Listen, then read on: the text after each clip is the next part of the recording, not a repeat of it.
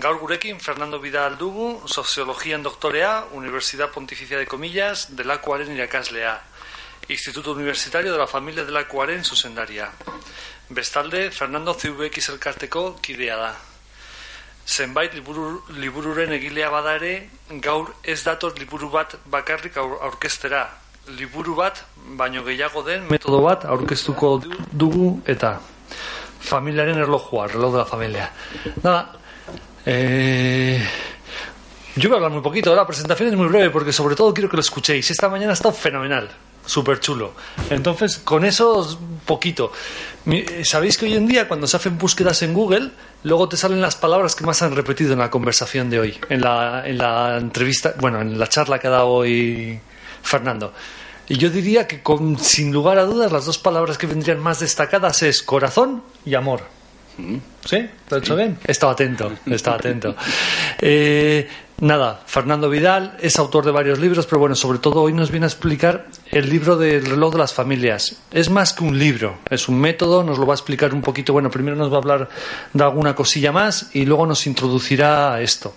Cuando termine Fernando Vidal os comentaré, porque en la diócesis sí que queremos hacer el proceso, el proceso que está que va a comentar él hoy aquí, luego nos gustaría seguirlo en Bilbao, ¿vale? Entonces luego os explico yo alguna cosilla sin más. Como veis he cumplido mi, mi propósito, no le robo más tiempo y muchísimas gracias, bienvenido. Muchas gracias. Bueno, gracias al IDTP, gracias a, a la Delegación Pastoral de Familia, eh, también gracias a la Comunidad de Vida Cristiana del Centro Loyola por la invitación. Esto se me ha olvidado decirlo a mí, perdonar. Y la verdad es que es un placer poder eh, compartir con vosotros en torno a una cuestión tan crucial como la familia y todo este giro que está dando, esta profundización que estamos viviendo en torno a la pastoral de familia y a las herramientas de ayuda a las familias y a las parejas, que podríamos resumir con la frase cultura del corazón, ¿no? Una llamada a transformar nuestra sociedad desde la escala humana y a transformar nuestra sociedad desde las propias experiencias más profundas que tenemos. Se está hablando de una renovación radical de la praxis pastoral a la luz del Evangelio de la familia y ciertamente estamos ante un cambio de paradigma. Se nos está pidiendo un reenfoque que sea capaz de ser relevante, significativo para las personas que están en ámbitos eh, más alejados de Iglesia, que están en las periferias, eh, personas que no están eh, conectadas, diríamos, con lenguajes que a veces son bastante complicados de entender, ser capaces realmente de poner la Iglesia y de poner nuestras herramientas al servicio de la ayuda de todas las familias. Y se necesitan con gran urgencia esos nuevos caminos pastorales que partan de la realidad, de lo que realmente estamos viviendo las parejas y las familias, de los problemas reales, de los gozos cotidianos que tenemos, de las posibilidades que se abren. Y ciertamente hay un gran margen para poder compartir con muchas familias eh, una cultura común en torno a familia y también poder compartir con muchas familias eh, herramientas comunes que nos puedan ayudar.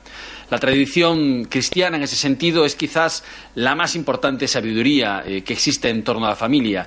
Y si es así, entonces ¿por qué se hace tan difícil entenderla a veces? ¿Por qué a veces se hace tan complicado transmitirla con transparencia, con originalidad? ¿Por qué no somos capaces de comunicar esa gran tradición cristiana de familia con todas las historias de la Biblia a la gente en la vida cotidiana de modo que les sea útil. Ciertamente tenemos una llamada a buscar soluciones concretas, sobre todo a familias que están en dificultades o que están en momentos de tensión o que están en momentos de, de stand-by esperando cómo poder avanzar. Los innumerables desafíos que las familias tenemos que afrontar en la vida cotidiana, tanto en la vida de pareja como en la vida eh, con nuestros chicos. Necesitamos hacernos cargo de los interrogantes reales que trae contigo, consigo este cambio de época, las incertidumbres, los problemas que nos movemos en lo cotidiano, la incompatibilidad a veces con un trabajo que nos exige muchísimo tiempo, el, problema de la independencia de los chicos eh, cuando se alarga demasiado, cuestiones, interrogantes que son realmente los que la gente se plantea por la noche cuando se acuesta y piensa en los chicos y piensa en cómo puede sacar adelante su familia. Vivimos un giro importante en, la, en, la, pastoral de familia, pero es un giro que acompaña un giro, una vuelta mayor que empezó en el Vaticano II, eh, bajo una idea que es la del amor total. Un amor total que viene acompañado de la necesidad de una valoración equilibrada de la realidad de las familias, no miradas catastrofistas, que nos pide también que consideremos a las familias en progreso, es decir, que por ese casarse uno no llega ya a perfeccionar la vida de pareja. Al revés, cuando llevas unos 20 años te das cuenta que el otro tiene defectos que tú no vas a poder cambiar y entonces es cuando empieza el amor. Dice, realmente he empezado a amar cuando me he dado cuenta que por mucho que le dé vueltas, por mucho que lime a mi marido, hay cosas que permanecen, que vienen ya en el equipamiento. Entonces, o cambio de coche o el coche es así. Y ciertamente es cuando dices que empiezas a amar al otro incondicionalmente. Cuando has tenido un recorrido ya de vida que te permite tener una serie de experiencias, de pérdidas importantes en la familia, una mirada más histórica, ya quizás ha acabado el, digamos, has acabado de, culminar tu carrera profesional y estás más tranquilo y empiezas a ver que los chicos ya no son tan niños y que empiezan nuevos problemas que te llevan menos tiempo pero que te llevan más preocupación.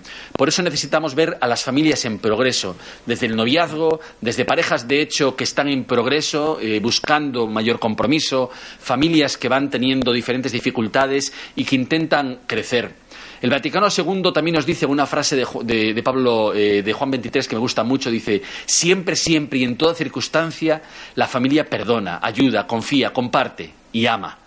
Es decir, la necesidad, la llamada a formar un solo corazón, una sola alma en la familia. Y qué importante es esto, ¿no? Cuando de repente llega mi hija a casa y, tú notas que tiene una mirada de que algo le preocupa, algo le preocupa, y le dices cualquier cosa y te da un ladrido, y, y te quedas diciendo, uy, algo pasa. Es decir, ese vivir en conexión, en unión, corazón con corazón, hace que la propia intuición, el vernos a los ojos, hace detectar que algo ocurre. Vivir como un solo corazón, vivir como una sola alma, es algo que en las familias es crucial para poder estar al lado de las personas, para poder estar a la altura de esa intimidad que eh, vivimos y que gozamos. También es verdad, nos dice el Vaticano II, que tenemos que ser familias fecundas, familias que no solamente estemos abiertas a la vida, sino que creemos vida a nuestro alrededor. Somos la primera comunidad de la sociedad civil y necesitamos generar ciudadanía, generar democracia, generar compromiso público, no solamente vivir hacia adentro, sino vivir hacia afuera. Y decía Juan XXIII precisamente, cada familia proporciona energía para la ciudadanía. Y finalmente, el Vaticano II nos llama a que unas familias se comprometan con otras familias, a que en acompañamiento, en ese progreso de familia, no solamente se deje agentes pastorales eh, que sean curas o que sean eh, personas muy especializadas, sino que las familias compartan corazón a corazón desde lo más cotidiano. Eh, la pastoral familiar a partir del 80, con el, con, el, papado de Juan Pablo II, también pega una profundización importante. Y esa profundización vendría bajo el signo, bajo el nombre de una pastoral familiar de la civilización del amor, que podríamos resumir también en cinco puntos. ¿no? Primero hay una cosa muy interesante que dice Juan Pablo II, dice, y al final la gente hace cosas porque se quiere. Y la gente no, no está en pareja de hecho y se casa porque hay una institución que se le eche encima, no, sino porque quiere comprometerse más, porque quiere amar más. Y en el fondo lo que hacemos nosotros en la vida por nuestros hijos, por nuestras parejas, por nuestras madres o incluso por nuestras suegras, surge, si realmente lo haces bien, surge de querer amar más, ¿no? De querer, oye, comprometernos más como familia. Y él decía, al final el amor puede ser profundizado y custodiado solamente por amor, solamente si suscitamos procesos de querernos más, de, como decía el Evangelio, amar hasta el extremo. Además, también él definía que toda la vida de familia es entrega. Y en este sentido eh, nos encontramos con una sociedad que muchas veces es, eh, digamos, va contra esta cultura de la entrega. Es más utilitarista, es más individualista. Y decía, al final hay una llamada a una entrega incondicional al otro, a reconocer en el otro a alguien único. Y esto nos pasa, ¿no? Eh, conforme llevamos tiempo casados, parece como que no hubiera secretos para nosotros. Y sin embargo, la experiencia es la contraria, que cuanto más profundizas en el otro, más aparece como un misterio, como un asombro diario, como una sorpresa diaria.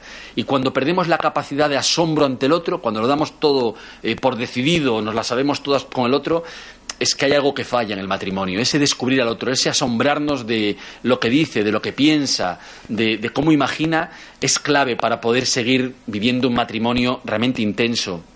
También decía Juan Pablo II, igual que, este que el mandamiento nos dice honra a tu padre y a tu madre, en realidad estamos llamados a honrar a cada uno de la familia. También los padres tienen que honrar a sus hijos y los hermanos honrar a sus hermanos y el esposo y la pareja eh, honrar a la otra pareja. No puede haber violencia, no puede recortar su desarrollo, no puede recortar su libertad, sino en todo momento estar bajo el imperio del respeto, de la donación al otro, del apoyo al otro, por supuesto de la defensa del otro. También hablaba de que la familia tiene una subjetividad, una interioridad que hay que cuidar. Sin ciertos elementos de cuidado es muy complicado salir adelante, ¿no? Eh, si, si, llegamos a cenar y cada uno está con el móvil y está atento a lo suyo, o sencillamente llegas como a estas horas de cenar, que la gente coge lo que haya, el bocadillo, el plato y se va a su habitación, si no existe un cierto cuidado de la interioridad de la familia, de vernos en ciertos aspectos comunes, de tener unos momentos de compartir, es muy complicado realmente sostener la familia, ¿no? Se individualiza y al final la familia que no se activa es una familia que se disgrega, tiene una interioridad que es necesario cuidar, alimentar, generar hábitos que nos protejan, que nos lleven a estar en cosas en común. Y también es claro que la familia es el centro y el corazón de la civilización del amor y de la civilización o de la cultura de la vida. Y ciertamente la familia está en la base para poder reconstruir la sociedad.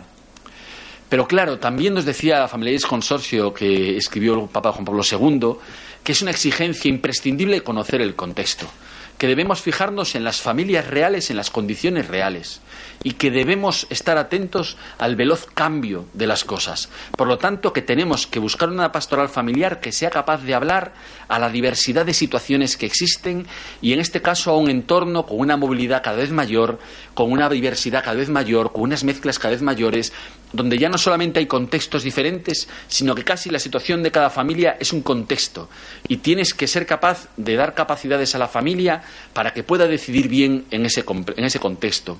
La familia es una larga búsqueda. Nada de lo que ha habido hasta ahora eh, yo creo que satisface el alcance que tiene la familia. En el ámbito de la mujer, por ejemplo, nunca como hasta ahora hemos tenido una relación con vosotras tan equitativa, eh, tan enriquecedora, tan liberadora cualquier fórmula que hubiera antes es peor que la que hay ahora, ¿no? Donde nos relacionamos con muchísima más libertad. Eh, con muchísimo más reconocimiento, donde compartimos juntos el compromiso y la participación en todos los ámbitos de la vida, político, eh, laboral, eh, vecinal, donde nosotros nos hacemos tiernos y cuidamos también del entorno más, más pequeño, más familiar, más vecinal, más vinculado a la comunidad familiar donde al final yo me acuerdo cuando, cuando mis hijos eran pequeños, yo tengo dos adolescentes, ya sé que algunos dicen lo siento, no, es una experiencia buena, está siendo una experiencia buena, patologizamos demasiado a los adolescentes, pero me acuerdo cuando eran pequeñitos, eh, cuando le cambiaba el pañal, ¿no? Claro, la experiencia para un varón de, de estos cuidados íntimos, de cambiar el pañal, de, oye, de limpiar con la esponja, de, te da una cercanía que desde luego es difícil que, que consiga una experiencia que, que me dé más, más intimidad, más cuidado, más cariño, más ternura por mis hijos. En esto tenemos muchísimo que agradecer y ciertamente es una búsqueda. No podemos añorar fórmulas del pasado, sino que tenemos que buscar qué tipo de vinculación, qué tipo de institucionalización familiar, matrimonial, puede satisfacer mejor el enorme anhelo, las enormes potencialidades que tiene la familia. Y el Papa Francisco lo que nos dice es, pues si queréis esto, y si todo el mundo está anhelando familia, volved a las fuentes. ¿Por qué? Porque la Biblia es una historia de familias. Cuando nosotros vemos desde Adán y Eva hasta la vida de Jesús, la historia de las familias no lo tuvieron fácil. Nosotros tampoco lo tenemos fácil, pero tampoco lo tuvieron fácil Adán y Eva cuando un hermano mató a otro hermano. Cuando Jacob resulta que era favorito de su madre y a Esaú se le marginó y le engañó la madre y el hijo a Esaú para que eh, Jacob le diera la, la, primogenitura, ¿no? Y es cierto que tampoco que Isaac le diera la primogenitura. Y es cierto que nos encontramos con un Abraham que tenía unas relaciones con Agar y tenía su hijo Ismael. Es decir, que todas las cosas que se nos puedan ocurrir hoy de complicaciones, cualquier culebrón que ustedes vean en televisión, no alcanza eh, ni al pie de lo que vivió la Biblia y de las cosas que pasaron la gente de la Biblia. Por lo tanto, a veces lo que necesitamos es poner nuestra historia por escrito, compararla con la historia de Jacob y decir, esto es nada. Esto es nada, ¿no? Jacob tenía que casarse, quería casarse con Raquel, le casó su tío con su hermana, es decir, todo un lío, te vas a quedar trabajando para mí otros siete años si quieres a la otra hija, resulta que estaba casado con dos personas. Y Jacob es un hombre adorado y es un hombre fundamental en la Biblia. ¿Qué puede pasarnos que no sea de Dios? ¿Qué puede pasarnos que Dios no inspire en nosotros? Cada vez que regresamos a la experiencia, a la fuente de la experiencia cristiana, especialmente a la vida de Jesús, se abren nuevos caminos y posibilidades impensables. Aquellas cosas que nosotros decimos, jo, la familia va para atrás, se está destruyendo, no hay nada que hacer, pues lo que nos dice el Papa Francisco es eso es porque vosotros os creéis que podéis todo, o que podríais con vuestras fuerzas. Volved a la fuente, porque se abren posibilidades y esperanzas que a lo mejor son impensables para vosotros. Podemos encontrar eco en la sociedad, podemos encontrar personas que escuchen y que digan, wow, esto me ayuda, ¿Y cuál es la propuesta que se está haciendo desde el sínodo y desde toda esta reflexión amplia? Pues la cultura del corazón. En primer lugar, la necesidad de ser. ¿Qué quiere decir? Quiere decir que el tema de familia no es un tema católico, es un tema de la humanidad. Hace seis mil años no había catolicismo, eh, apenas había judaísmo, y sin embargo todos reconocemos que había familia y que había pareja porque al final la familia está vinculada a la humanización. Somos hombres, se ha creado el ser humano gracias a que había familia, que reconocías a una pareja, a unos hijos. Esa fue la base sobre la cual apareció la especie humana. Y junto con muchísimas personas en nuestra sociedad, creyentes y no creyentes, de una ideología y de otra, de una cosmovisión y de otra, de una confesión y de otra, compartimos que hemos sido creados para amar y compartimos que necesitamos búsquedas profundas en torno a la familia, que todos nosotros sabemos que el sentido fundamental de nuestra vida nos lo jugamos en cómo nos vaya esta aventura de la pareja, cómo nos vaya con nuestros hijos, que un hijo perdido es una angustia y es una pérdida que llevas toda tu vida y que toda tu vida aspiras a de nuevo reunirte con él y poder cenar con él en Navidad. Yo trabajo con personas sin hogar, personas que hace mucho que rompieron con sus familias. Gracias a un programa que se llama Housing First, estamos logrando que personas que llevan más de 10 años en la calle, de nuevo, tengan un pequeño hogar.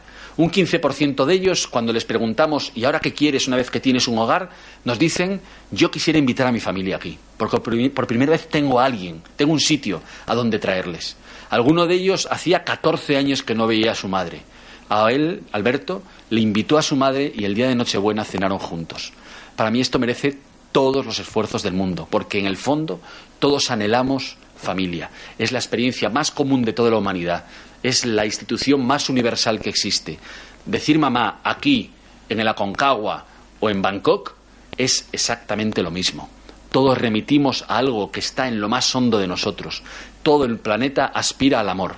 Y no tenemos más que leer las eh, frases que aparecen en Twitter o las canciones que aparecen en la radio. Todas nos hablan de un amor que quiere ser para siempre, de un amor que quiere ser absoluto queremos aspirar a esto. Y sin embargo no siempre es fácil. Por eso es muy importante en este primer elemento que nos pide el Papa, que es ser familia, hacer de la familia una causa de la humanidad, el poder compartir con personas de diferentes ideologías, partidos, eh, religiones, cosmovisiones, algo común en torno a la construcción de familia. En segundo lugar, se nos pide estar, ser capaces de tener una presencia que sea para todos, que el Evangelio sea de wifi abierta que sea de wifi abierta, que llegue a todo el mundo, que todo el mundo pueda conectar con él. Ir y poner la iglesia como tienda de campaña allí donde hay periferias, dice él, de la existencia, donde las personas no alcanzan, donde las personas viven dificultades y muy especialmente ser capaz de entrar con la amistad en las noches oscuras de las familias para acompañarlas, para ayudarles allí donde hay más incertidumbre, más dolor. La evangelización comienza por la amistad, siempre. Cualquier verdad que hemos sabido en nuestra vida nos ha venido de un encuentro. Pensad en las cosas importantes que hemos aprendido en nuestra vida. Es difícil que no haya una persona que nos la haya enseñado. Es difícil que no haya sido un encuentro con otros. Al final toda verdad viene de una vinculación. Y esas vinculaciones son las que tenemos que establecer. Esa amistad que es la amistad de Jesús y que está por encima incluso de las ideas y que después nos lleva a establecer esa forma de comunicarnos. Pero también además en esa forma de estar, que, necesitamos una forma de estar que sea la forma de mirar y amar de Jesús, nos habla de que nuestra forma de mirar, a veces demasiado negativa, es importante cambiarla, porque la forma de mirar que tenemos ya es un mensaje. La forma de mirar que tenemos al otro, a la familia del otro, a la pareja del otro, a la forma que tiene de vida en casa, puede alentar, puede señalar lo importante, tirar de lo mejor de las personas, puede devolver la dignidad y la confianza, puede hacer crecer la estima, señalar caminos de por dónde puede ir. qué importante es cómo miramos, ¿no? Es decir, yo me pasa continuamente en casa. Eh, mi hija dice algo y yo la miro y por la forma de mirar ya reacciona y dice, no me mires así. Yo, no, si no he dicho nada, no hace falta que digas nada. Y es verdad, nosotros continuamente comunicamos por la forma de mirar. Y cuando alguien te habla de su situación de familia, la forma de mirar que tenemos, la forma de observarlo, influye. ¿Es una forma agradecida? ¿Somos capaces de ver en primer lugar lo que el Espíritu trabaja en el corazón de estas personas? ¿Somos capaces de salvar la proposición, lo que intentan? Yo creo que ahí está jugando eso muchas cosas y el propio sínodo nos dice que cambiemos esa forma de mirar, que pongamos el peso en el amor, en intentar comunicar amor, incondicionalidad para los otros, porque si convocamos el amor, esa es la mayor fuerza de transformación de la realidad. Necesitamos vivir, nos dice el Papa, en unas claves mucho más tiernas. Militar en la ciencia de la caricia que Dios explicita. Ser capaces de vivir en el abrazo del Padre del Hijo pródigo. Porque ahí es donde encontramos comunión con todos en la comunión de los corazones. Por eso hablamos de una cultura del corazón. El Papa Benedicto XVI nos decía, en el ámbito de familia necesitamos hablar mucho más los diálogos de vida. ¿Qué está pasando en la vida real? ¿Qué sientes con tus hijos? ¿Qué sientes en la pareja? ¿Qué sientes con la familia de tu pareja? Y desde esa realidad de la vida, que no es un ideal eh, al que nadie puede llegar, sino es la vida misma, ahí mismo el Espíritu está sugiriendo cómo poder trabajar. Y ese diálogo de vida hay que hacerlo, dice Benedicto XVI, corazón a corazón. Una persona con otra persona, no condescendiente, no desde arriba, sino escuchando y afectándote por lo que te dice. Porque posiblemente en ese, en ese acercamiento hay un aprendizaje. No acercarnos como profesionales y como agentes de pastoral que vamos acercándonos para dar consejos profesionales, sino como alguien que se acerca a una realidad espectacular, impresionante, ¿no? de una vida y de la cual puedes aprender muchísimo. Además, en tercer lugar, el sínodo nos pide que custodiemos. ¿Que custodiemos qué? Que custodiemos la vida de la familia frente a las grandes tendencias de exclusión social que presionan y que estresan tanto la vida cotidiana. En las propias condiciones laborales, ¿no? Llevamos una vida laboral que se hace muy, incompatible con la vida familiar en la cual es difícil encontrar momentos comunes, es difícil llegar pronto a casa y comprometerte con los trabajos y los estudios de tus hijos, sino que llegas tarde, llegas cansado, eh, se relega lo importante. Y esa explotación o esos tiempos del trabajo tan largos forman parte de un sistema que no tiene en cuenta la familia. Pero además vivimos en una, en una cultura eh, individualista, utilitarista, que, que, frecuentemente es superficial en las emociones, que vive la pareja y la familia desde el sentimentalismo, desde una especie de felicidad naif, que en cuanto llevas un poco de vida de familia ves que no es así, sino que la familia exige trabajo, la familia exige esfuerzo, si cuando te levantas el sábado, pues estarías durmiendo hasta las 10, 11 de la mañana. Y, y, sabes que al final los niños estarían hasta las 12 de la mañana durmiendo. Y que levantarte y hacer actividades con ellos, pues cuesta. Y sin embargo, cuando te plantas con los niños en medio del museo o haces una actividad de montaña y son las 11 de la mañana y los chicos con sus sobrinos y con tus cuñados estáis todos allí y has hecho ese esfuerzo, jo, la verdad es que merece la pena. Te sientes el rey del mundo diciendo, jo, soy, soy el dueño del mundo. El mundo es de los que se levanta temprano, ¿no? Y eso exige trabajo, exige esfuerzo. Es verdad, por ejemplo, que, la vida familiar con las parejas, con las familias de nuestras, de nuestras parejas, de nuestros esposos, esposas eh, o parejas, eh, requiere también, bueno, pues acomodarte a sus costumbres, a lo que hay. Es decir, la vida no es solamente, eh, la vida familiar no es solamente una felicidad sentimental, sino que sobre todo es entrega. ¿no? Y cuando nos enfrentamos a una sociedad, a un sistema que es individualista, que es utilitarista, nos damos cuenta que la sociedad, que la familia, perdón, es contracultural. Siempre se nos ha dicho, la familia es una célula funcional sobre la que se levanta el sistema, en la que se apoya el sistema. La experiencia que tenemos es la experiencia de que realmente la familia es contracultural, de que el sistema por primera vez parece que está en contra de la familia y que mantener la familia es una forma de resistir, es una forma de crear una cultura y una sociedad alternativa a escala humana y que ponga el corazón y, las condiciones de las personas en primer lugar sobre otras cosas. En cuarto lugar, el sínodo nos pide creer, nos pide creer eh, al modo de, tener la experiencia ¿no? de confianza entre nosotros. Nosotros creemos, nuestra experiencia de creer, de fe, se soporta sobre la experiencia primera de confiar en la familia, de que tu padre haya confiado en ti. Yo me acuerdo que siempre que te siempre hacía algo así complicado en casa, metía la pata, eh, mi padre siempre se acercaba, yo esperaba que me echara una bronca tremenda, me echaba una bronca tremenda, y después me decía, pero hijo, yo confío en ti, confío en ti. Luego también me decía, yo confío en ti, pero no en tus amigos. Pero eso es otra cosa. La cosa es que en mí confiaba. Y, hijo, yo eh, recuerdo, dices tú, y a veces la verdad es que no tenía razones para confiar. Es decir, realmente dices tú, pero confía en mí, si yo no confío en mí mismo. Es decir, ¿cómo, ¿cómo puede pensar que yo a lo mejor puedo sacar adelante este curso si yo no me veo con fuerzas para salir adelante? Y sin embargo, él te manifestaba esta confianza, ¿no? Y sobre esa confianza que nos muestran nuestros padres, que tenemos con nuestros hermanos, la confianza que tenemos con nuestros hijos, se sostiene la fe. Al final, la crisis de fe no será una crisis de confianza entre nosotros. No será que nuestra experiencia de confianza con los otros en la sociedad, con nuestros vecinos, con nuestros eh, compañeros de trabajo, se ha disuelto en parte. El que los niños ya no puedan jugar en la calle porque no hay espacios para ellos, porque tampoco puedes tener seguridad de que no les pase cualquier cosa. Esa falta de confianza en la sociedad, en el barrio, ¿no estará en la base de la crisis de fe que tenemos? ¿De una crisis que está en el propio sustrato de confianza? Ciertamente hay momentos en los cuales en la familia sentimos que, tocamos el misterio. Es mucha la intimidad. Vivimos a flor de piel, ¿no? No ocultas nada. Eres como eres. Y muchas veces cuando vivimos experiencias de límite en la familia, por nuestros caracteres, o por la enfermedad, o por la incapacidad, o, porque sencillamente no das, no das más de ti, ¿no? Ciertamente te acercas al misterio del otro.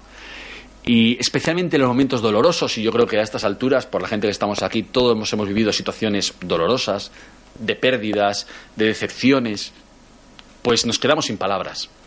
Nos superan bastante la situación. Nos es difícil manejarla, no podemos manejarla como la manejamos en la vida profesional o, o en la vida asociativa, que te coge demasiado desde el fondo. Y en esas situaciones tenemos que saber que Dios no va a dejar que la vida humana fracase que en situaciones incluso de separaciones, de divorcio, de pérdidas, Dios está ahí y nos dice una palabra, una palabra que no tiene letras, sino que es la cruz. Y nos pide que nos abracemos a ella, que confiemos en último término en Él. Por eso es importante creer, creer que la vida siempre puede más, que, que la vida no cabe en la muerte, la vida no cabe en la muerte. La muerte es demasiado pequeña para que quepa toda la vida y la vida puede muchísimo más. Y hay cosas o experiencias que, compartiréis conmigo que, requieren este tipo de confianza. Una confianza que, encuentra un Dios o que encuentra un algo que puede o que pide, te pide ir más allá. Ese ir más allá es necesario en cada familia. Y se nos pide el sínodo que le demos esa trascendencia a la familia. Una trascendencia que a veces, como decía eh, San Pablo, tiene como nombre Jesús pero es una trascendencia, es un asomarse al misterio de la familia, a las dimensiones más íntimas nuestras, a nuestros límites que, y a nuestras alegrías, ¿no? que te llevan más allá de donde creías tú jamás que ibas a alcanzar, que esa trascendencia humana en esa experiencia nos lleve a algo más allá, nos lleve a algo más allá. Y finalmente nos pide acompañar, nos pide el arte del acompañamiento. Tal como están las familias hoy en día, ciertamente nos encontramos con que necesitamos muchas más capacidades para reflexionar. Eh, o nos sentamos a reflexionar, o nos sentamos a pensar, o la vida te lleva. O nos sentamos a pensar cómo hacer las cosas y, tenemos un cierto plan, o la vida te arrastra. ¿no? Porque la vida te plantea muchos retos y te plantea situaciones muy diferentes en las que no sabes bien qué hacer y es difícil que te den consejos, ¿no? Y si debo pasar eh, mis vacaciones con mis cuñados o no. Pues hombre, yo me acuerdo de una persona que, vivía con mucha angustia esto, ¿no? Porque decía, jo, yo que creo que tengo que vivir con la familia de mi mujer las vacaciones también y pasar la mitad de las vacaciones con ellos. Y la verdad es que se me hace muy cuesta arriba, porque, oye, pues en este caso era una familia que gritaba mucho, por ejemplo, ¿no? Decías que gritan mucho y están todo el tiempo de broncas. Oye, yo vengo de una familia súper tranquila. Yo me imaginaba aquello de mi, gran boda griega, ¿no? Aquellos eh, griegos que gritaban todo el tiempo y, aquel hombre, aquella familia tan tranquilita, eh, anglosajona. Pues era una cosa similar. Y decía, yo es que no acabo de encajar, es que me pone nervioso. Me ponen nervioso tantas broncas, que para ellos es lo mismo, tienen un nivel de tolerancia a la bronca enorme. Pero yo es que, es que lo vivo en tensión, no puedo. Y, claro, ¿qué le aconsejaba a la gente? Oye, pues no, debes vivir con tu familia eh, política, o no debes vivir con tu familia política. Es difícil que aconsejar. Tiene que verlo la persona misma. Es difícil ponerse en los zapatos del otro. No tenemos más remedio que ayudar a las personas a ser capaces de discernir cada vez mejor, de discernir, de llamar a las cosas por su nombre, de ser capaces de discernir con cierta eh, capacidad de matiz. Y para esto necesitamos el arte del acompañamiento con los otros. Un acompañamiento que no se impone, que no da doctrina, que no dice a la gente qué es lo que tiene que hacer, sino que lo que hace es intentar que el otro decida lo más libre y sinceramente posible, y que tiene una gran capacidad de espera. Al final de cuentas, el arte del acompañamiento lo que hace es generar procesos, ser capaces de ayudar a la familia a levantarse, a levantarse del sillón, a, creer que puede ir un poco más allá, a darse tiempo, a buscar cómo mejorar, a no resignarse a las situaciones que están. Ese arte de acompañamiento requiere de nosotros no solo cualificación, sino que requiere de nosotros un cambio de corazón. Y cuando hablamos de esto no hablamos simplemente de acompañar a grupos o desde las eh, parroquias acompañar a gente, sino que yo creo que todos nosotros quisiéramos tener una palabra con, los amigos que tenemos al lado, nuestros amigos, ¿no? A veces en situaciones familiares pues, complicadas, o con nuestros hermanos o cuñados, o con nuestros sobrinos, ¿no? Que pasan a veces situaciones difíciles y en la que tú ya, desde lo que has vivido, desde la altura de vida que llevas, pues a lo mejor son 15, 20 años de familia, pues dices, oye, mira, quiero darte un consejo, ¿no? Yo me acuerdo que mi suegra me dio un consejo el día de mi boda, me cogió así, me dijo, Fernando, quiero decirte algo. Y dije yo, aquí llega la amenaza de los sicilianos, ¿no? Me dice, quiero decirte algo, nunca te acuestes sin besar a tu mujer. Esto me ha salvado mi matrimonio. Nunca te acuestes sin besar a tu mujer. Y me quedé impresionado, ¿no? Porque dije yo, ostras, esto te lo dice después de, de 40 años de vida que, que tiene un valor, ¿no? Que pone 40 años de vida detrás de un consejo tan sencillo y tan potente como este. Pero ¿cómo aconsejar a nuestras personas, a nuestros amigos, a los nuestros? Se nos hace difícil, ¿verdad? Todos quisiéramos que, que pudieran acceder a, a experiencias que le pudieran ayudar, algunos de nosotros pues estamos en grupos y dices, joder, la verdad es que estar en grupos ayuda mucho, porque vas comentando una cosa, una, una, familia comenta algo, otra persona comenta algo, y tú también le das vueltas a las cosas. Pero tenemos demasiados pocos soportes para la necesidad de acompañamiento que tiene nuestra sociedad, y estamos llamados a ello. A fin de cuentas nos llama a un hacer renovado, a dar capacidades a las parejas y a las familias, a hacer nuevas herramientas pastorales. Y en ese sentido queríamos compartir con vosotros lo que significa el reloj de la familia que es un método para renovar el proyecto de familia. En primer lugar, lo que nos aparece es que, de acuerdo, tenemos una tradición cristiana muy potente en el ámbito de la familia y la lectura de la Biblia nos enseña que hay situaciones muy complicadas en las cuales eh, vamos más allá. Por ejemplo, Abraham, al final, ¿qué es la historia de Abraham y de Sara? Bueno, pues que se van sujetando a cosas, ¿no? Y le dicen, Dios mío, dame una tierra. Y Dios les va sacando de su tierra una y otra vez. Y le dice, es aquí. Y se queda un tiempo y le dice, no, no, seguid. Decir, les va des desposeyendo de la, tierra, les va desposeyendo de su pueblo, les va desposeyendo incluso de, esas relaciones que tenían tan íntimas como la de Agar y Ismael. Y al final, incluso les dice, ni siquiera te sujetes a la vida de tu hijo, porque puede faltar. Tu vida va mucho más allá todavía. Es un Dios que no es un Dios de tierra, ni un Dios de gente, ni un Dios de patrias, ni un Dios de... sino que te lleva a trascenderlo todo. Sabes que la familia va mucho más allá de la muerte. Y es verdad, conforme vamos avanzando en la vida, yo cada vez me siento más unido a mis abuelos. Cada vez más unido, le siento cada vez más presente a mis abuelos. Y supongo que conforme avanza el tiempo dicen que se hace un ciclo, ¿no? Y que te vas acercando cada vez más a tu infancia y que la infancia aparece con una lupa enorme, con mucha más claridad de lo que aparece cuando estás a una edad mediana o eres joven. Y ciertamente nos encontramos con la necesidad de comunicar toda esta tradición de forma nueva, de encontrar lenguajes que sin formas repetitivas, sin palabras extrañas, sin jergas que nadie entiende, sea capaz de encontrarse con las experiencias fundamentales que nosotros vivimos en nuestro corazón, que mi cuñado vive en su corazón, que mi suegra o mi hermana vive en su corazón, que el novio de mi hermana, eh, que no es creyente, vive en su corazón. ¿Cómo soy capaz de comunicarlo sin que parezca que estoy intentando venderle algo, sino que estoy intentando contarte una historia que puede ayudar y que puede inspirar, ¿no? El reloj de la familia es un método, es una herramienta que da capacidades. ¿Para qué? Para que revisemos, para que restituyamos, para que actualicemos o vivemos el proyecto común de familia, el proyecto de pareja y el proyecto que tenemos junto con nuestros hijos es un descubrir y redescubrirnos, porque sencillamente a veces la vida nos hace desactualizarnos. La vida tiene muchas complicaciones, cada uno tiene un reloj en, en la mano, ¿no? Y, y, ese reloj de repente empieza a vivir ritmos diferentes. ¿no? Y esto nos pasa. A veces los, los, horarios entre nosotros, metafóricamente, se van desajustando. Unos adelantan, otros atrasan, otros están parados, otros van para atrás. Y llega un momento ya en el que las, las, las cosas de la vida es como si fuéramos cetáceos ¿no? que van por el mar y que se le van incorporando lapas y mejillones, y la vida nos va desgastando, nos va haciendo bueno, pues adquirir eh, complicaciones y tenemos que pararnos y decirnos, jo, para enfrentarnos a esto tenemos que ponernos en hora, tenemos que sincronizarnos. Y qué importante es redescubrirnos, ¿no? No acostumbrarnos unos a los otros, no vivir sin asombro, como decíamos antes. Pero las familias tienen muchos recursos. Nosotros internamente hemos vivido muchas experiencias que pueden ayudarnos a salir adelante, que pueden ayudarnos a, a, enfrentar los desafíos que tenemos por delante. Y el reloj de la familia simplemente no añade nada, no da grandes contenidos, sino que proporciona un cómo, un cuándo, un dónde. Porque a veces es difícil, por ejemplo, pedir perdón. Hay cosas que se te van complicando, ¿no? Es como cuando tienes una gestión, no la haces y esa gestión se te va complicando y complicando y dices tú, ¿en qué momento paro y pido perdón? ¿En qué momento pido eh, o doy las gracias por algo que ha sido importante? A veces nos da vergüenza incluso hacerlo. No encontramos el momento, no encontramos el momento grave, solemne para decir, no es broma, esto ha sido importante para mí. Frecuentemente la gente lo que necesita es una excusa mía, ponme con la otra persona. Simplemente dame un motivo para poder hablar en serio con los otros.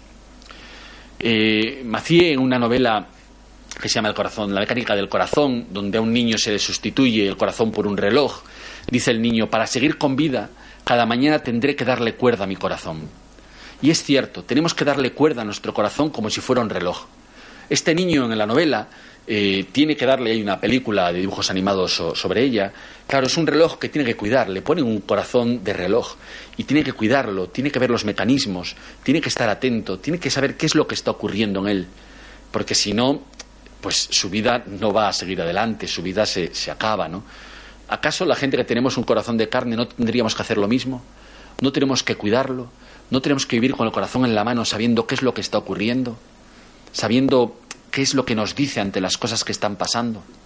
No tenemos que cuidar ese reloj de la familia. Cuando nos perdemos el ritmo a otros, tenemos que parar. Tenemos que sincronizar de nuevo nuestros relojes y ser capaces de vivir un proceso que nos renueve. Y por eso es importante la esperanza frente a algunos procesos a los cuales nos resignamos, frente a los cuales parece que no puedo hacer nada, parece que, mi chica se ha puesto en esta línea y es muy complicado que vayamos más allá. Frecuentemente yo me encuentro parejas eh, que han perdido la esperanza de poder cambiar, que han perdido la esperanza de volver a recuperar ilusión. Yo siempre les digo que, que están a tiempo, si se dan un tiempo, pero que es importante que se den un tiempo. Es importante parar y dedicarte a lo importante. Dedicarte a actualizar ese proyecto con el otro, a mirarnos a los ojos y a pensar. Y frecuentemente al final la familia queda lo último, ¿no? Es decir, en la prioridad de cosas que tenemos, el trabajo, no sé, queda lo último. Y a veces le reservamos lo que nos queda del día, los restos del día. Y yo siempre digo a mi, mujer, llega muy cansada a casa, ¿no? Y viene del colegio, de estar trabajando como adolescentes, yo también lo entiendo, 25 adolescentes o 40 adolescentes todo el día alrededor, eso tiene que cansar. Pero a veces le digo yo, le reprocho, digo, ojo, la verdad es que cuando te pregunto qué tal te ha ido el día, me dices, bien, bien, ¿qué tal en el colegio? Va, ah, bien, bien, bien, bien, bien. Pero hay un tono así como apagado, como gris, como de final del día, como anocheciendo, ¿no? Pero de repente suena el teléfono se pone y aparece como si estuviera a las 11 de la mañana. Dime, ¿qué tal estás? Muy bien. Y dices, oye, ¿por qué no me hablas a mí con la misma alegría y la misma vitalidad que hablas por teléfono cuando llama a alguien? Porque jo, en casa al final dejamos el resto, ¿no? Y sin embargo, cuando, cuando hablamos con los de fuera, todo es de repente fuerza, optimismo y juelga y de nuevo. ¿Quién era? Dice, no, del colegio. Y dices tú, wow, necesitamos, por lo tanto, darnos tiempo. Y si nos damos tiempo, si nos cuidamos, si reflexionamos, seguro que estamos a tiempo de mejorar, incluso de revertir situaciones que se han hecho complicadas. Porque a fin de cuentas el reloj de la familia no proporciona ningún contenido especial, no da doctrina a la gente, no es una serie de conferencias, sino que lo que hace es propiciar la conversación en pareja y la conversación en familia. ¿Cuáles son las características de este método que hemos eh, hecho? Que hicimos eh, unas 100 familias. Nos reunimos hace cuatro años y eh, pensamos qué nos había ayudado a nosotros de la espiritualidad ignaciana. pertenecemos a la comunidad de vida cristiana, vivimos vidas como la de cualquier persona, pero decíamos, jo, la verdad es que con los años, al final, pues te has acostumbrado a una serie de, de, mecánicas, de revisiones, de experiencias que nos han ayudado a superar situaciones a veces difíciles, ¿no? A veces difíciles y a reconocer y agradecer situaciones que, hay que vivir con mucha más intensidad y no perder de la memoria que cuando pasa esto lo, lo, pasamos juntos y que cualquier situación que tengamos por delante nos tenemos uno al otro para poder vivir en esta, en esta, con esta fuerza. ¿no? Eh, nos juntamos 100 familias y estuvimos viendo qué es lo que nos ayudaba. Después nos reunimos aquí en Loyola e intentamos como sistematizar, decir, ¿qué nos ha ayudado de todo esto? E hicimos unas fichas. Y después un grupo durante un año estuvo buscando cuál sería la forma de poder compartir con otros esta experiencia. Y el resultado es el reloj de la familia, que trata de ser hospitalario, en primer lugar. ¿Cuántas veces queremos invitar a un cuñado nuestro, a un amigo nuestro, a un vecino, a un compañero nuestro, a estas cosas? Pero se nos hace muy difícil porque dices tú, la acogida tiene que ser buena porque la persona no está acostumbrada a estar en estas cosas, ¿no? A veces nos falta hospitalidad, nos falta acoger bien a la gente. Por lo tanto, es un método amable que acoge a las personas incondicionalmente, que sobre todo es un encuentro entre personas y, y, prácticamente tú junta a la gente y déjales crear. Lo que nos falta en nuestra sociedad es juntar a la gente corazón a corazón. Luego, prácticamente, hablemos de lo que hablemos, surgirán cosas importantes para la vida pero es difícil ponernos cara a cara muchas veces, ¿no? Y frecuentemente cuando nos ponemos cara a cara, pues a veces en situaciones que, son superficiales, ¿no? Sales con, los amigos, comentas algo importante y todo el mundo se queda callado como diciendo, jo, este nos ha cortado el rollo. Es decir, que, sí, no, qué importante es esto. Pero de nuevo recuperamos la charla, porque al final delante de una copa, pues puedes decir algunas cosas, pero otras es difícil comunicarlas de forma que los otros te entiendan, ¿no? También intentamos eh, que sea una inflexión. El reloj de la familia no es un movimiento, no es algo a lo que engancharse permanentemente, sino es una experiencia puntual, que lo que hace es cambiar la mirada.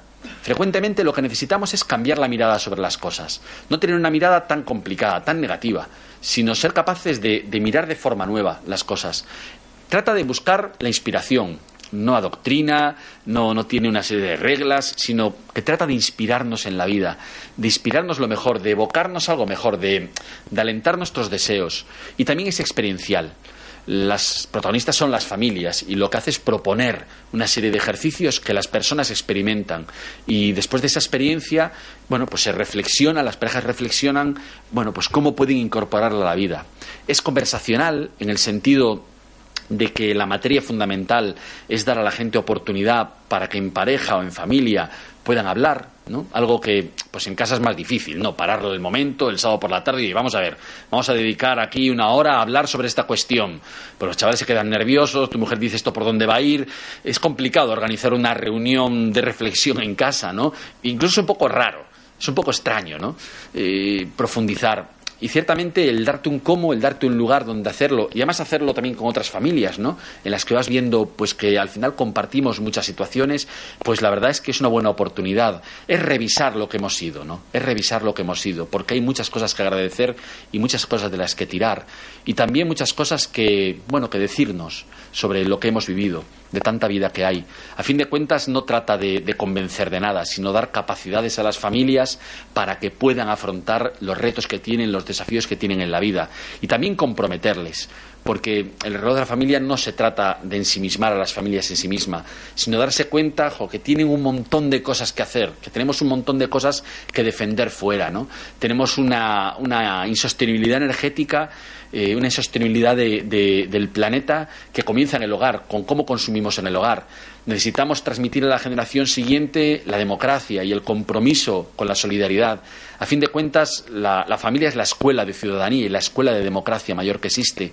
Y, y, o vivimos pendientes de que trabajamos y hacemos familia para otros, de que somos familias para los demás, o si no, es muy complicado el que nosotros eh, podamos siempre estar centrados y nos vaya bien si estamos siempre centrados en nuestro jugo y nuestros problemas. A veces cuando te encuentras con familias que, tienen muchos problemas entre ellos y que magnifican los problemas, les dices, oye, ¿por qué no hacéis un ejercicio de voluntariado juntos de servir a otros? porque verás lo sano que es y cómo de repente te descentra. Y como os decía, trabajo con personas sin hogar y cuando comprometes a familias en servicios para personas sin hogar, se ven de forma distinta cuando acaban el día, se abrazan, se encuentran orgullosos de que sus hijos hayan podido comprometerse en ese servicio, se miran de forma distinta cuando han servido a otros. Por lo tanto, también el grado de la familia intenta comprometernos con la sociedad, en el cambio de la sociedad. Es flexible, de forma que pueden participar personas en diferentes momentos de pareja, casados y no casados, personas en diferentes momentos de su vida y del ciclo vital, que están en la primera crianza o que sus hijos acaban de, ya de salir de casa o que ya llega la jubilación y esto lleva a que los hombres nos, nos vemos en casa un poco tontos, no sabemos qué hacer, no sabemos por dónde ir, estamos todo el día dando vueltas y necesitamos rehacer nuestro proyecto, necesitamos repensarnos. ¿no? Eh, por lo tanto, se adapta a diferentes edades y también es posible practicarlo y ejercitarlo por parte de personas creyentes y no creyentes. Hemos tenido experiencias de parejas mixtas, donde hay una persona creyente y una persona no creyente que han participado y la persona no creyente se ha sentido tremendamente incluido y le ha sido tremendamente útil. ¿no? Y finalmente es cristiano en su inspiración, pero es verdad que, como se aplica, eh, puede ser vivido por unas personas y por otras. Al modo eh, donde intentamos comunicar lo mejor de lo cristiano. Pero es lo que decía San Pablo, tú examínalo todo y quédate con lo mejor.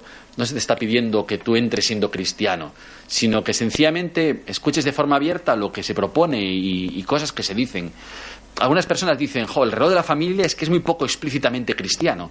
Y sin embargo, cuando preguntamos a las personas no creyentes que lo han hecho, y le dice, bueno, quizás no sé si te, si te ha parecido poco cristiano, dice, no, no, me ha parecido cristiano todo.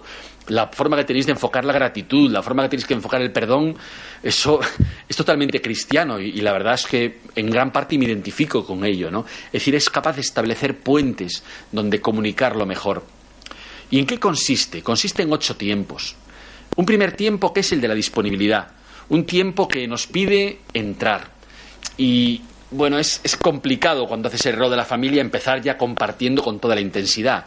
Por lo tanto, lo que se trata es de hacer un pequeño puente para entrar en la experiencia. Y por tanto, en este tiempo lo que vamos es a compartir, bueno, ¿qué nos preocupa a nosotros de la familia en general? ¿No? Fijaos que la estructura de cada sesión y de cada tiempo es eh, la misma. Empieza con cinco minutos de inspiración, un trozo de película en general que vemos y que decimos, hombre, esto nos ilumina para la cuestión que vamos a tratar, sea la disponibilidad, sea la gratitud, sea la forma que tenemos, que tenemos de tomar decisiones.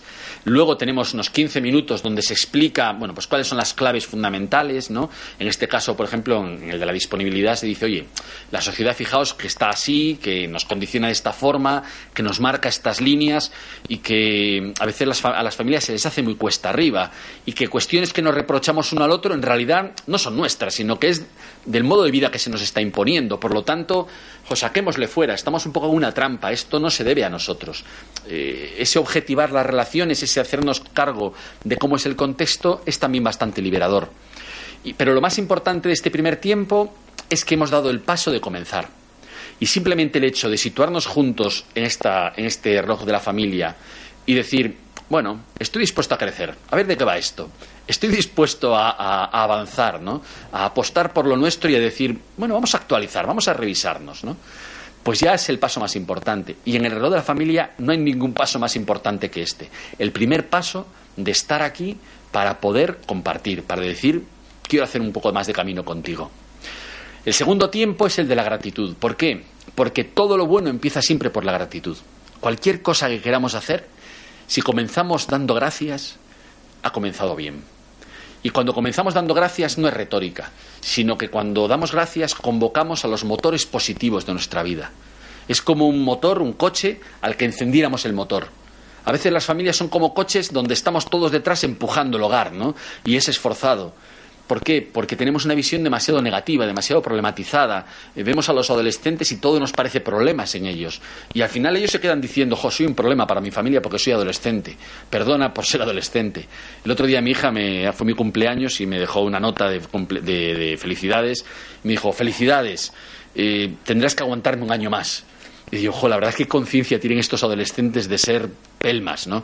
Pero no son tan pelmas. Es genial la apertura que tienen a la vida, ¿no? Ese desafío que nos hacen de, estar la vida todavía en magma, eh, por hacer, en no saber lo que tienen que hacer, en, estar todo tan abierto. Yo digo, ojalá yo se fuera capaz de estar tan abierto a la vida como están los adolescentes. Tengo mucho que aprender de ellos y de mis hijos aprendo muchas cosas. Por tanto, necesitamos esa visión agradecida sobre nuestra vida. esa visión que identifique positivamente qué es lo que está ocurriendo. Además de esa disponibilidad que es el primer tiempo en el que acogemos a los otros, además de este agradecimiento donde reconocemos que está siendo positivo en, nuestra, en nuestra vida, tenemos que experimentarlo. Por eso en cada uno, os decía antes, en cada tiempo, se propone una experiencia. En este caso, después de esos cinco minutos de inspiración, de esos quince minutos donde se nos presentan algunas claves ¿no? de, cómo, cómo, practicar la gratitud y qué implica la gratitud, y también de a veces cómo somos ingratos. A veces somos muy ingratos con los de casa, ¿no? Somos muy agradecidos con los de fuera, pero en casa, que al final se, se desviven por nosotros, damos poco las gracias.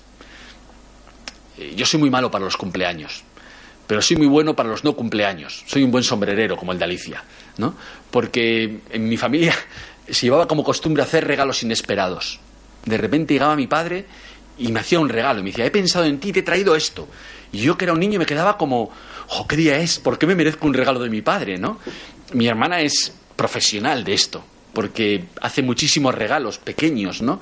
Pero mi hermana vive en Inglaterra y te los envía desde Inglaterra. Me acordé de ti y compré este pequeño libro y te quedas diciendo, wow, ese regalar, ese ser capaz de ser agradecido, de dar al otro, es clave en nuestra vida. Si cuidáramos más estas dimensiones de la gratitud, viviríamos mucho más felices. Yo le suelo enviar a mi mujer bastantes eh, eh, eh, WhatsApp flash, ¿no? WhatsApp flash, WhatsApp bombas. está en medio de una reunión, yo sé que va a estar en clase, ¿no? Y estoy en el trabajo y le digo, me acuerdo de mi mujer y le digo, ahora mismo lo, lo haría, ¿eh? Me acuerdo de mi mujer y digo, voy a poner un WhatsApp. Cariño, te quiero tanto que no sé muy bien cómo decirlo. Solo el WhatsApp es capaz de decírtelo. Y le pongo corazones. O, ojalá nos veamos lo antes posible. O, te quiero todo. ¿no? Claro, ella dice, joder, ten cuidado con esto porque a veces estoy en reuniones, eh, veo el WhatsApp y el que está al lado lo ve y dice, joder, este marido que tiene, digo, que tenga envidia, no te preocupes, que tenga envidia, pero yo creo que el sorprender al otro, que el agradecer, es una dimensión básica y sobre todo cuando una familia se encuentra eh, a distintas horas, se encuentra desincronizada, el poder fijarnos en ese camino de agradecimiento es vital. Por eso la experiencia que os proponemos es una experiencia en donde tienes que hacer un mapa, un mapa del tesoro, un mapa de, una isla que diga por dónde han pasado tus experiencias de agradecimiento. No necesariamente experiencias positivas, ¿no? A veces son experiencias complicadas. Eh, yo me acuerdo, por ejemplo, cuando murió mi tío en el 2010. Era, es el único tío que tenía, cuatro años mayor que yo, eh, una pérdida muy dramática. Y yo agradezco muchísimo a mi mujer y a la familia de mi mujer todo el apoyo que me dieron. Yo no soy de Madrid, mi tío estaba en Madrid, ¿no? y mi familia estaba en Vigo. Y, verdaderamente el apoyo que me dieron y el apoyo que le dieron a mi tío y a, mi tía, yo eso jamás lo olvidaré, jamás, jamás lo olvidaré. ¿no? Y, y en esos momentos es donde el agradecimiento cobra más sentido todavía. No solamente los momentos fuertes, los momentos buenos, ¿no? sino cuando fue necesario recurrir a todas las energías de la gratitud a todas las energías de la gratitud. Y en ese momento es cuando descubrimos el enorme alcance que tiene la familia. Por lo tanto, os proponemos y les proponemos en este momento, en ese tiempo, que hagan ese mapa. La gente es increíble porque dices tú, jo, es que es algo que deberíamos ser conscientes de ello y sin embargo es difícil verlo como una película todo junto, ¿no? A la gente le, le sorprende tanto verlo todo junto y tiene tanto que agradecer que a veces coge el dibujo, lo enmarca y lo pone en su casa. Dices, para no olvidarnos de todo lo que tenemos que agradecer. La experiencia es muy pequeña, pero es muy interesante, ¿no? Cada uno primero, eh, aparte, cada uno de la pareja aparte, hace una lista de cosas que tendrían que aparecer y le pone un año para poder ordenarlas cronológicamente y después compartimos. Y es sorprendente, porque te encuentras cosas que dices tú, ¿cómo pude olvidar esto que, has dicho? ¿Cómo pude olvidarlo? Es como redescubrirnos a nosotros mismos y sobre todo darnos mucha moral, ¿no? Y darnos mucho, mucho valor de decir, jo, hemos hecho mucho juntos. En un mundo a veces tan desvinculado, tan hostil, hemos hecho mucho juntos. El tercer momento es el del proyecto de la familia. Muchas veces decimos, tenemos un proyecto de familia, compartimos un proyecto de familia, pero pocas veces lo hemos formulado. En este caso hemos tomado una metodología de business model, como en las empresas, donde se establece una misión y cómo la, y cómo la empresa crea valor. Y se nos pregunta igual, oye, ¿cómo creáis valor en tu familia? Y cada familia lo hace de una forma distinta. En este caso, fijaos, cuando preguntamos, eh, lo que hacemos es dibujar una casa y preguntarle por diez cuestiones. Y en cada cuestión, en cada habitación, tienes que poner dos palabras. Por ejemplo, les preguntamos, mira, los, cimientos, ¿no? Los cimientos son el legado. ¿Qué has recibido de las familias de las que procedéis? ¿Qué he recibido de mi familia y que hemos recibido de tu familia también. Y pongámoslo en dos palabras. Pues se repite mucho gratuidad, servicio, por ejemplo, se repite mucho esto, ¿no? Fidelidad, eh, apoyo. Bueno, eso que, que hemos incorporado de esa herencia a nuestra propia forma de ser familia. ¿Qué hemos incorporado? Y así se nos va preguntando por diferentes cuestiones. Por ejemplo, el 9 es el cuarto de juegos, ¿no? Que es ¿Cómo celebramos en nuestra familia? Pues mira, nuestra familia somos terribles y nunca celebramos nada. Dices tú, no, tenemos que celebrar. Porque una familia que no celebra es una familia que olvida. Es una familia que no significa las cosas. Y es súper importante celebrar los cumpleaños, los santos, las graduaciones, el que ha aprobado, sobre todo el que ha aprobado, por Dios, el que hemos aprobado. Porque cuando apruebo una asignatura digo, otra vez he aprobado geografía. Por octava vez he aprobado geografía. Pero ciertamente tenemos que celebrar pequeñas celebraciones y grandes celebraciones. Pero es importante incorporar la dimensión de la celebración. ¿Cómo celebran tu familia? Pues mira, celebramos con toda la familia. Nos encanta cada vez que pasa algo invitar a los tíos, a los abuelos y celebrarlo todos juntos. Somos una familia tremendamente celebrativa que nos volvemos locos con los cumpleaños. Bueno, pues cada uno tiene una forma de hacer y al final lo que pedimos es que con todas esas palabras que has puesto seamos capaces de encontrar un lema. ¿Cuál sería el lema de tu proyecto de familia? Y la gente menciona lemas increíbles que son emocionantes. Me acuerdo que una pareja de una villa eh, muy pobre del, gran conurbano de Buenos Aires, precisamente de la parroquia donde comenzó eh, siendo párroco el Papa Francisco, eh, una persona, una familia que le faltaban los dientes, me acuerdo, decir que era un indicador de pobreza alto, lo que hicieron fue, o sea, el lema que se dieron fue puerta grande y mesa larga. Dije yo, puerta larga, puerta grande, mesa larga. Me pareció como un poema. Dije yo, ¿y esto qué quiere decir? No, pues que nosotros queremos que en nuestra casa participen, queremos estar volcados al barrio, queremos que nuestra casa sea lugar donde la gente pueda estar. De tantos chavales que hay perdidos en el barrio, pues muchas veces vienen a jugar a casa. Y le pongo con mis hijos ahí todos juntos en, mesa, en la mesa larga y y yo soy feliz de poder dar hogar a los chavales. Y después fui a su casa y tiene una mesa enorme, pero desproporcionada, que sale hasta el pasillo, que ocupa la, mayor parte de su casa. Y dije, ¡guau! Esto es increíble. Bueno, pues se nos invita a darnos este proyecto de familia. Y una vez que tenemos ese proyecto de familia, nos encontramos con una buena pregunta, que es las libertades, un cuarto tiempo importante. Cada uno tiene un desarrollo personal, ¿no? La familia, la familia es una familia de personas no es una familia de vínculos, es una familia de personas. ¿Cómo se desarrolla cada uno en la familia?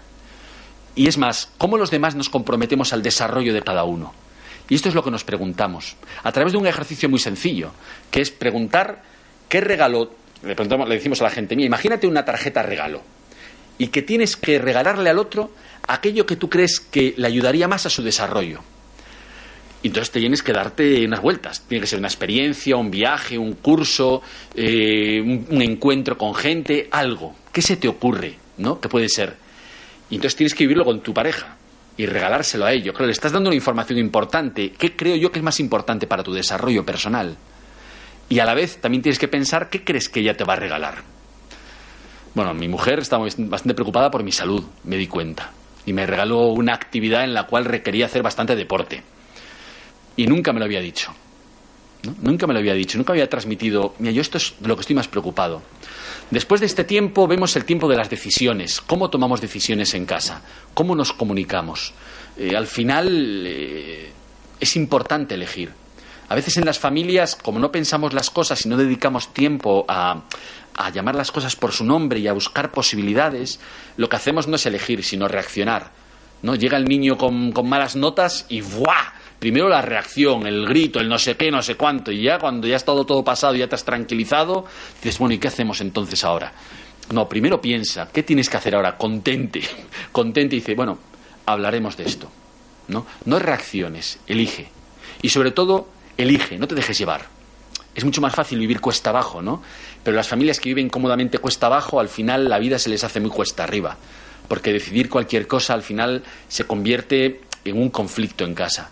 Bueno, hay muchas cosas que pensar en el ámbito de las decisiones y aquí en este tiempo es donde claramente damos eh, capacidades a la gente. Habría un sexto tiempo que es el de los fracasos. El fracaso convertido en sabiduría. Porque es importante tener éxito en la vida, pero qué importante es saber fracasar. Yo a mis hijos intento darles capacidad para conseguir lo que quieran en la vida, ¿no? Pero sobre todo me aterra, me aterra el que tenga un fracaso y no sepan asumirlo. Porque la vida te da palos y tienes que saber encajarlo y tienes que saber superarlo. Y por eso intento eh, ayudarles a fracasar, a saber fracasar. ¿no? Modestamente creo que en mi casa sabemos fracasar bastante bien. Pero ciertamente es un aprendizaje muy importante. ¿Qué aprendemos cuando fracasamos? Y el fracaso nos lo encontramos constantemente, porque los límites en la casa se tocan constantemente por nuestros caracteres, por donde no damos más, por donde sé que si digo esto a mi hija en este momento, estalla. O sé que si le digo esto a mi hijo en este momento, sale de sí. ¿No? Bueno, cállate. No intentes siempre pasar los límites del otro, porque el fracaso lo estamos bordeando continuamente por esa íntima relación que tenemos. Pero cuando fracasamos, además, tenemos que saber pedirnos perdón. Y frecuentemente las crisis de familia vienen de que no hemos sabido pedirnos perdón a tiempo. Incluso no tenemos hábitos de cómo pedir perdón.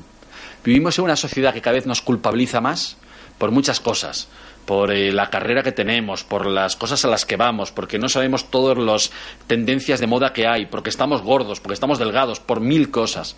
Vivimos una sociedad que acentúa la culpabilidad y en cambio cada vez hay menos perdón es muy importante aprender a perdonarnos. Es muy importante pedir perdón a los hijos. Un padre que pide perdón a un hijo, eso es inolvidable. Yo me acuerdo una vez que mi padre, mi padre me pidió perdón y todavía lo recuerdo ahora, me impresionó. Te hace descubrir una, unas entrañas, una profundidad en la densidad de vida, una profundidad en la, en la condición humana. Mi padre pidiéndome perdón a mí. ¿Quién soy yo para que mi padre me pida perdón? Que haga lo que le dé la gana me pasé y dijo, perdóname. Dice, no, si tienes derecho a pasarte y a lanzarme la zapatilla que quieras. Mi padre no era de zapatillas, era más mi madre. Pero ciertamente cuando te encuentras con esta experiencia, qué importante es aprender a pedir perdón, qué importante es dar un paso atrás en la vida, ¿no? Y finalmente, después de esta experiencia, reformulamos el proyecto de familia. El reloj de la familia es una experiencia práctica, es una experiencia que no adoctrina, sino que lo que pretende es dar un cómo para que la gente pueda caminar. A fin de cuentas, nosotros nos encontramos con situaciones en la vida cotidiana, en la escala humana, que frecuentemente pensamos que solo nos afecta a nosotros. Pero no es así. La sociedad que tenemos es una sociedad que necesita nuestro compromiso, que necesita reconstruirse en muchas estructuras de injusticia, de indiferencia frente a los demás. Una sociedad que a veces es hostil, una sociedad que a veces es violenta. Y la solución comienza en casa comienza en los vínculos más íntimos, en reconstruirnos, porque nuestra sociedad solamente alcanzará justicia, equidad, fraternidad, si desde la familia somos capaces de construir una cultura del corazón. Muchas gracias.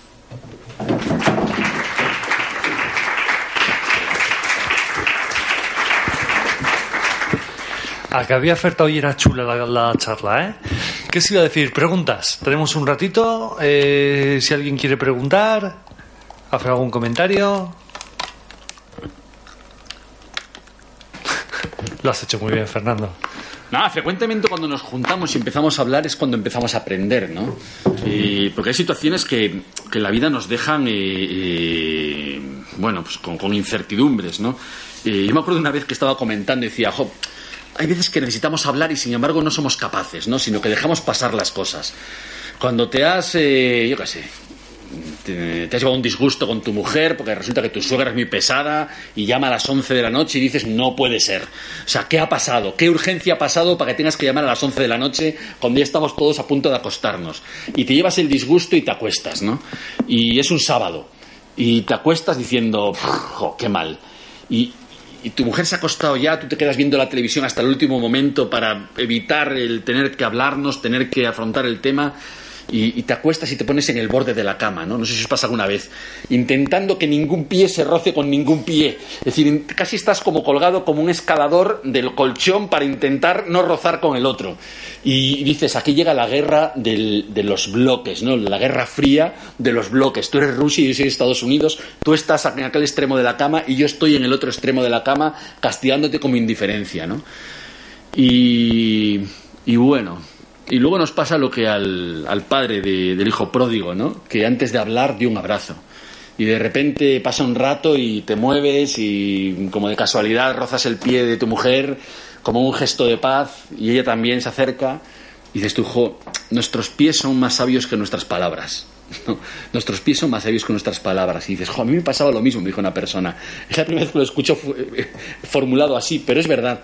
La guerra de los pies es tremenda cuando nos vamos a acostar y cuando hemos tenido algún desencuentro durante el día. Y cómo al final nuestros pies son capaces de hablar mucho más rápido que nuestras palabras y son capaces de pronunciar el lo siento, el lo siento, ¿no? Y, eres capaz ya de darte la vuelta, de abrazarte a ella y de, y de dormir tranquilo y de darle un beso, como dijo mi, mi, suegra. Pero es verdad que cuando empezamos a entrar en esta experiencia más cotidiana, bueno, llena de, de, curvas, de situaciones que muchas veces nos quitan, la, nos quitan el sueño, ¿no? nos preocupan o nos hacen decir, ¡ay, Dios mío! Em, se produce una especie como de solidaridad entre nosotros y de sabiduría compartida. Decir, jo, si es que somos humanos y esto nos pasa, esto nos pasa, ¿no? Y somos capaces de ayudarnos. Yo creo que nos falta o nos sobran ideas desde arriba, idealismos, y nos falta una sabiduría de los pies, de una sabiduría de, lo cotidiano y cercano, porque ahí es donde somos capaces de, de encontrar lo que realmente significan las cosas, ¿no? Y de animarnos unos a otros. Por eso creo que es importante no tanto montar grandes máquinas, ¿no? sino ser capaces de, de poner en común lo más cotidiano de nosotros, lo que nos pasa por el corazón. Eh, por eso hemos pretendido también que el reloj de la familia no sea una cosa de, de la comunidad de vida cristiana o de los jesuitas, sino cuando hemos escrito el libro hemos dicho, mira, esto es todo lo que hemos aprendido y esto es como lo hacemos nosotros. ¿Por qué? Porque queremos que, podáis hacerlo y que podáis organizarlo cualquiera de vosotros en vuestras parroquias, en vuestras asociaciones, en vuestros entornos, ¿no? Y que sea algo en lo que podamos por fin compartir con personas no creyentes o con personas que a veces no son tan intensas en lo, en lo cristiano, en lo religioso como nosotros, ¿no? Y, por eso os agradezco mucho que, que estemos aquí.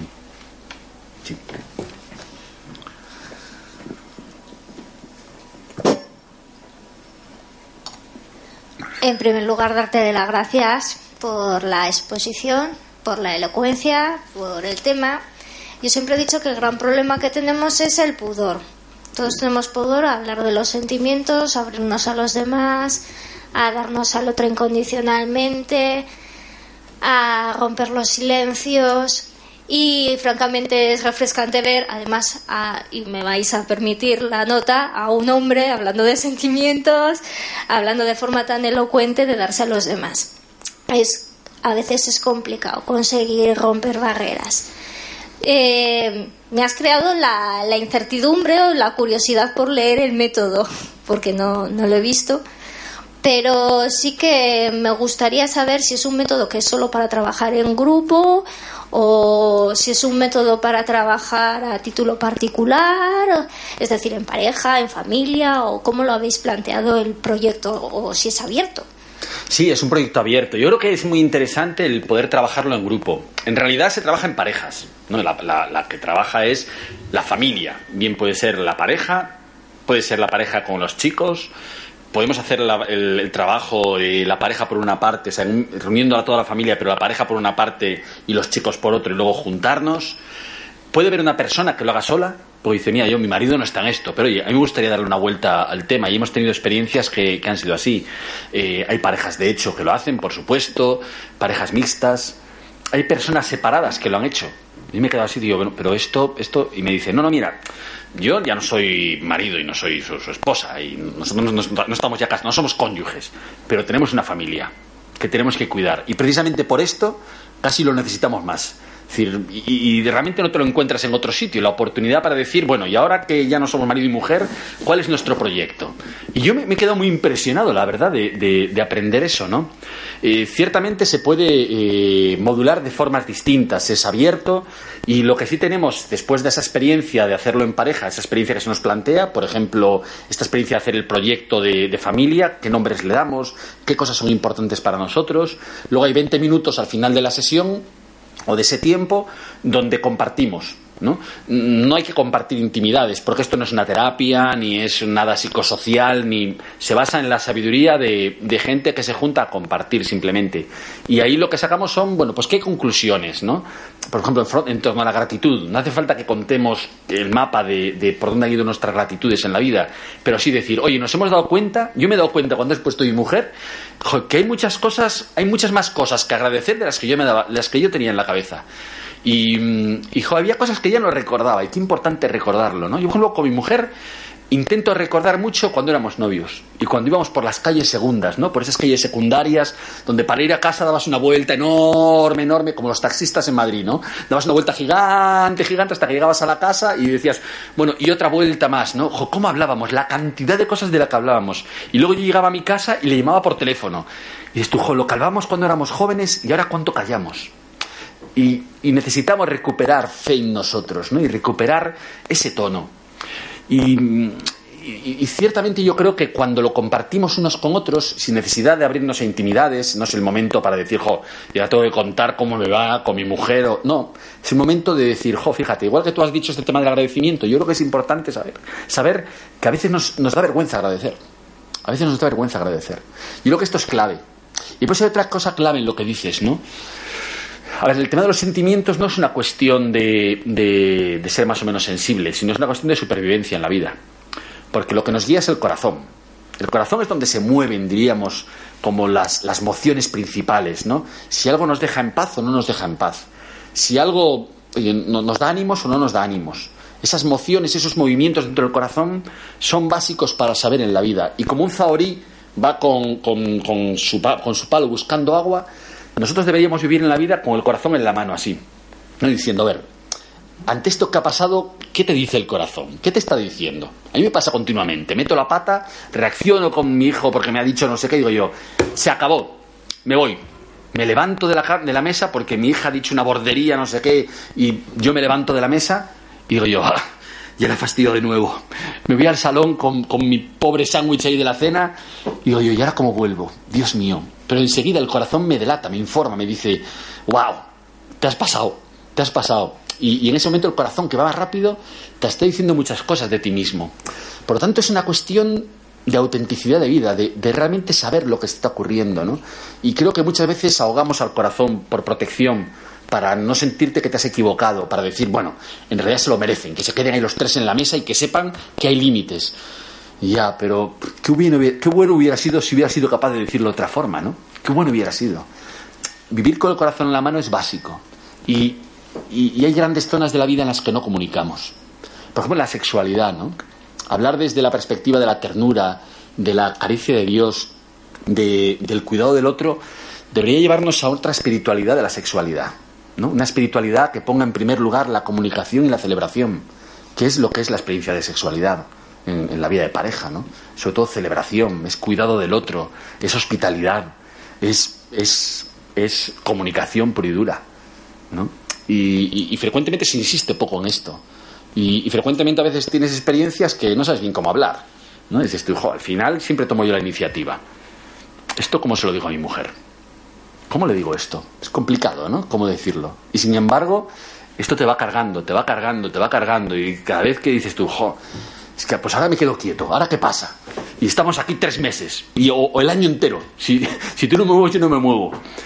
Eh, no sé, son cosas que, que, pueden parecer graciosas, pero que en el fondo, oye, tiene su carga, ¿no? Y el poder hablar con libertad de esto, poder hablar de esto como los herederos del cantar de los cantares, ¿no? Poco más explícito hay en la historia de la literatura que el cantar de los cantares poco más explícito. Y sin embargo parece que vivimos en una tradición en la cual la sexualidad no existe, ¿no? Los santos siempre son santos sin sexo. Los laicos eh, beatificados o canonizados son laicos que se pusieron de acuerdo para no tener vida sexual. En el portal de Belén hay un buey, que es un, toro castrado, y una mula, que no tiene sexo, y ángeles. Y los pastores, que supongo que sí, pero tampoco lo sé. Es decir, es un, mundo asexuado. Dices tú, pues mira, un mundo asexuado es un mundo que no pertenece al mundo de la carne. Es decir, que no es así la experiencia nuestra. Es una experiencia tremendamente positiva tremendamente positiva y celebrativa.